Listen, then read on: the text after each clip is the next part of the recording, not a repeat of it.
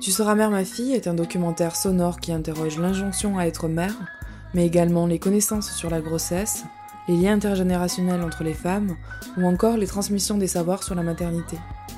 Je suis Elodie Potente et dans ce projet, je tends le micro à de jeunes femmes que je connais, qui ont entre 20 et 30 ans et qui n'ont pas d'enfants.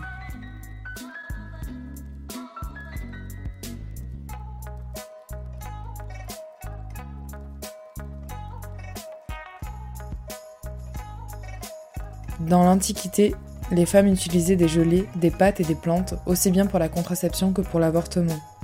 Ces pratiques se sont poursuivies jusqu'au XIVe siècle, quand l'Europe, qui avait besoin de se repeupler, s'est mise à traquer les sorcières et les sages-femmes, qui transmettaient un savoir important sur les méthodes contraceptives. Quand les gouvernements voulaient atteindre un objectif lié à la croissance de la population, ils restreignaient l'accès à la contraception et ou la criminalisaient, sauf bien sûr lorsque celle-ci concernait les pauvres, la contraception était alors promue avec enthousiasme. La grossesse est une expérience à la fois privée et publique. Elle est privée parce qu'elle est éminemment personnelle, elle se passe à l'intérieur du corps. Dans un monde parfait, la grossesse serait une expérience intime, uniquement partagée par la femme et son ou sa partenaire, mais pour diverses raisons, cela n'est pas possible. Terry England, député de Géorgie, a proposé, en soutien à la loi HB 954 qui interdirait l'avortement après 20 semaines de grossesse dans cet état, que les femmes mènent leur fœtus mort-né à terme parce que c'est ce que font les vaches et les truies. Ensuite, il a essayé de rétropédaler en plaidant que ce n'était pas ce qu'il voulait dire. Pour cet homme, et pour la plupart des hommes qui essaient de contrôler le débat et la législation autour de la liberté de procréer, les femmes et les animaux ne sont pas très différents. J'ai du mal à accepter que mon corps soit matière à législation.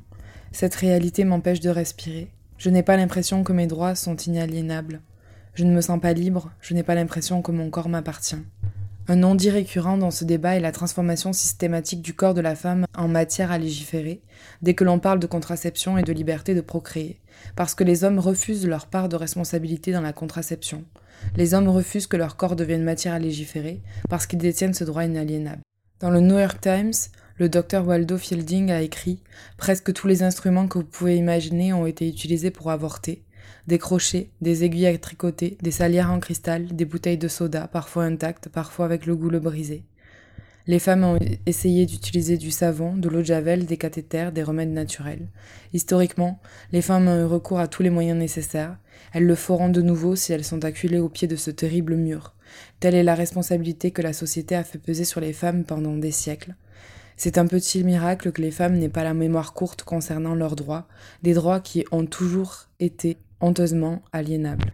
Tous ces extraits sont issus du livre Bad féministe de Roxane Gay. Il a été écrit en 2014 et il regroupe plusieurs essais de l'écrivaine américaine qui parlent de féminisme, qui parlent de d'homosexualité, qui parle de discrimination liée à la couleur de peau, et évidemment qui parle du corps, des corps des femmes et de leurs droits.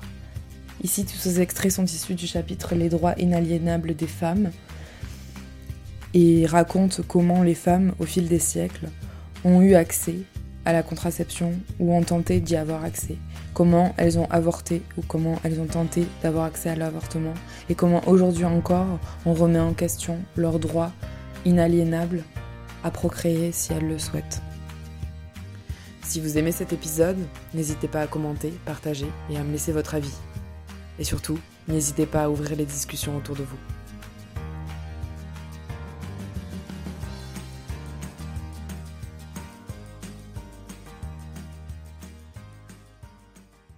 Ma grand-mère paternelle s'appelait Irma. Elle a eu huit enfants et a fait deux fausses couches. Je ne l'ai pas beaucoup connue, alors je n'ai jamais eu l'occasion de lui demander comment c'était. Comment c'était d'avoir été la mère de huit enfants, comment c'était de passer vingt ans de sa vie enceinte, comment elle s'était sentie en découvrant qu'elle attendait la première, et comment elle s'était sentie pour le sixième, le septième, la huitième? Je sais qu'elle n'a pas eu la même chance que moi de se poser les questions que je me pose, notamment à travers ce podcast. Ou peut-être l'a-t-elle eu, peut-être s'est-elle résignée, peut-être a-t-elle aimé la maternité. Mais à ma place, aurait-elle eu huit enfants? Aurait-elle choisi d'être mère? J'ai l'intime conviction que c'est en interrogeant notre histoire personnelle et l'histoire des femmes de nos vies que nous pouvons comprendre l'injonction à la maternité. C'est donc la dernière question que j'ai posée à Lorraine, Amandine, Sirima, Eulalie et Alice, dont vous avez déjà entendu les voix dans les parties 1 et 2 de Tu seras mère, ma fille. Vos mères, grand-mères et arrière-grand-mères ont-elles choisi? Qui sont-elles? Et que nous racontent leurs histoires? Voici la troisième partie plus intimiste et plus personnel de Tu seras mère, ma fille Pour moi, oui. Moi, euh, je, pour moi, à 24 ans, c'est beaucoup trop tôt pour être mère. Mais je pense que c'est lié au fait que je viens de terminer mes études, je commence tout juste à travailler, j'ai pas encore de, stabilité, euh, j'ai envie de faire des choses aussi, euh, d'autres choses, voyager. Donc, ouais, pour moi, 28, 30 ans, même un petit peu après 30 ans, pour un enfant, c'est bien. Mais avant pour moi, c'est tôt. Après, euh, je comprends tout à fait qu'il y ait des, des, femmes qui veulent, qui veulent un enfant plus tôt. On a plus le choix aujourd'hui. Euh, à l'époque, il y avait plus cette pression sociale, je pense. Peut-être un peu moins nos parents, mais euh, nos, nos grands-parents, c'était plus dans l'ordre des choses, quoi. Ils avaient, ils c'était pas pareil, la vie était différente. Euh, ouais, ils travaillaient plus tôt, ils avaient, euh, ils se mariaient plus tôt, euh, donc ils, tout était fait en sorte pour qu'ils aient des enfants plus tôt.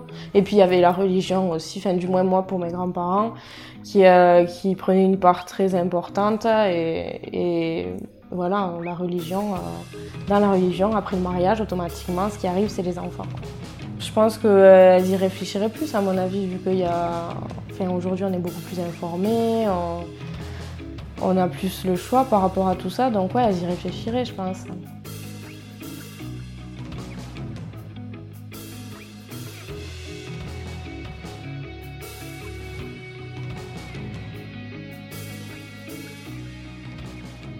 Euh, alors plus le choix oui, mais la situation est moins bonne. Hein.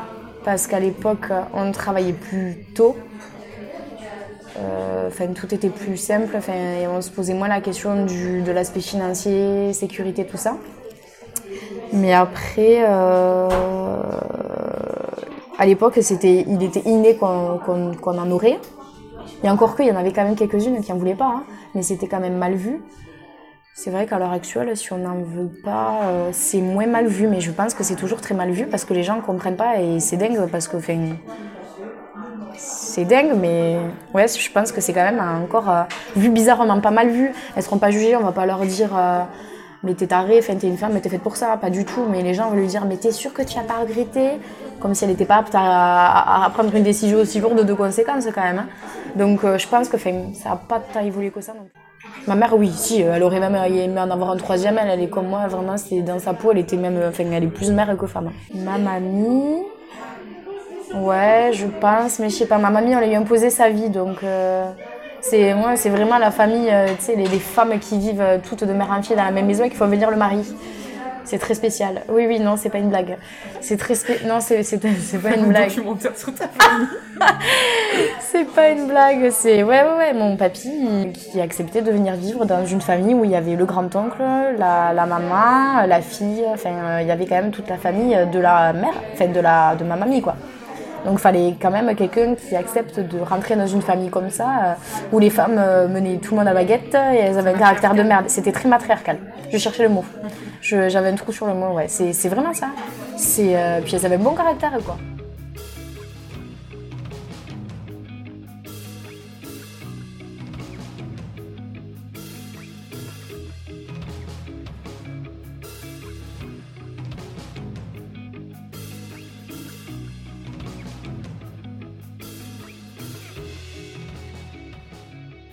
Bah oui, c'est évident que moi j'ai plus le choix.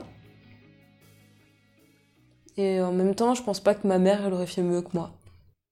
Je pense pas que je pense que si elle avait eu autant de choix, euh, je pense qu'elle aurait fait les mêmes, les mêmes choix comme que, au moment où elle les a fait.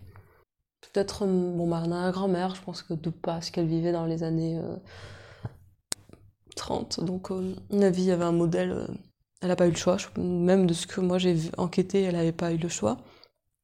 Ma grand-mère non plus, quelque part, elle n'a jamais eu vraiment le choix. Donc, euh... je pense que ma mère, qui est quand même une, une femme plutôt moderne. Elle a choisi, ouais.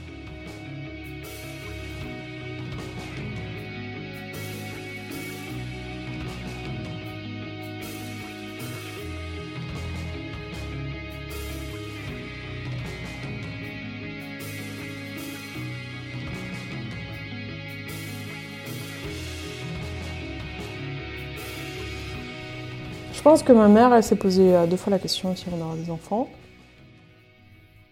Donc je pense que si elle, est, enfin, elle avait mon âge aujourd'hui, je pense qu'elle referait pareil. Parce que je pense qu'elle, pour le coup, elle est vraiment mère.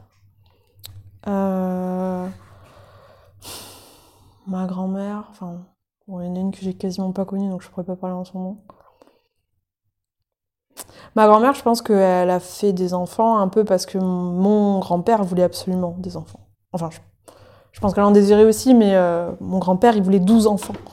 Il voulait vraiment les 12 apôtres, tu vois. Et, et, euh, et je sais que, euh, bah, en fait, mon oncle est né, ma tante est née, et après ma tante, ma grand-mère fait une fausse couche. Et donc ça, c'était dans les années, début des années 50.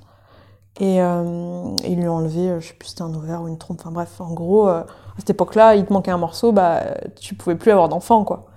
Et puis euh, un jour, elle est tombée enceinte, en fait, par accident, entre guillemets, de ma mère. Et, euh, mais je sais qu'il y a eu un espèce de... Enfin, que mon, grand-père avait été déçu de pas pouvoir avoir ses douze enfants, tu vois.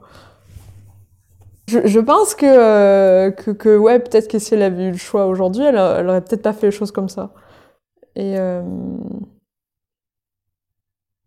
Mais je sais pas, c'est dur comme question qu'elle aurait peut-être imposé son choix autrement, même si biologiquement c'était plus possible à un moment. Euh, qu'elle aurait dit à mon grand-père, écoute, on va commencer doucement, on verra après, tu vois. Alors que c'était limite dans le contrat de mariage, ça, tu vois, de, de faire ces douze gamins. C'était vraiment... Euh, en fait, mon grand-père voulait être prêtre, et il a rencontré ma grand-mère. Et donc, en gros, c'était un peu la clause suspensive, plus ou moins, de... de euh, marions-nous, mais faisons beaucoup d'enfants.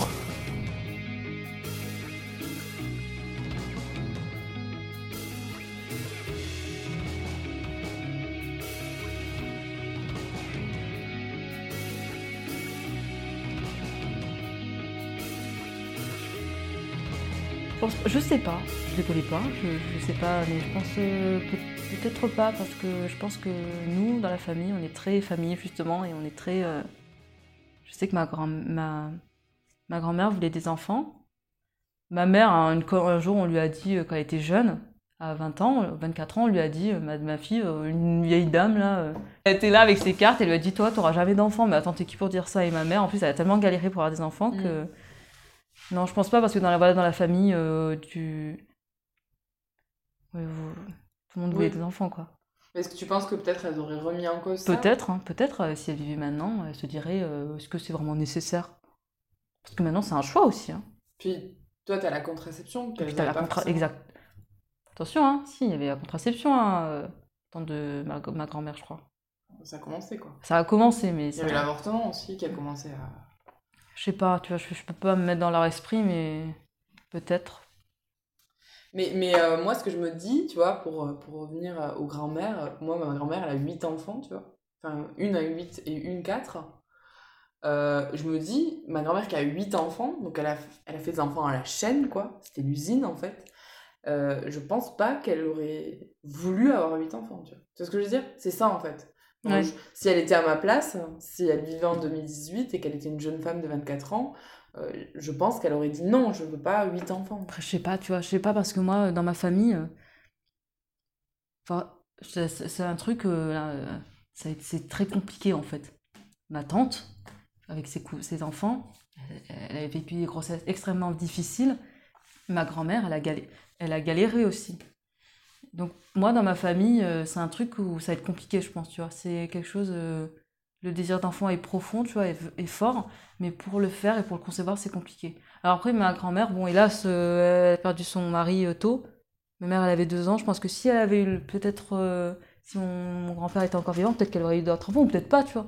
Mais je sais que pareil pour ma mère, ça a été très compliqué, donc C'est pour ça que je le vois différemment, en fait, la, la, conception, la, justement, le, le désir d'enfant, parce que dans ma famille, ça a toujours été très compliqué d'avoir des enfants, et j'espère que moi, personnellement, je, mais si, je sens que ça, ça va être compliqué aussi pour moi, mais voilà, je le vois plus comme ça, tu vois.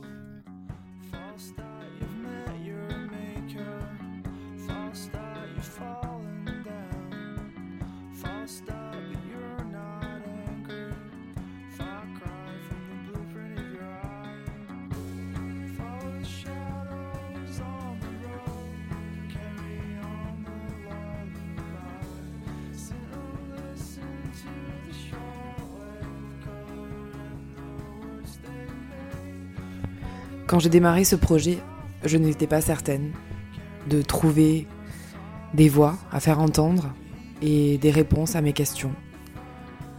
Alors, je m'étais dit que ça serait un projet éphémère, que j'allais voir ce que ça allait donner.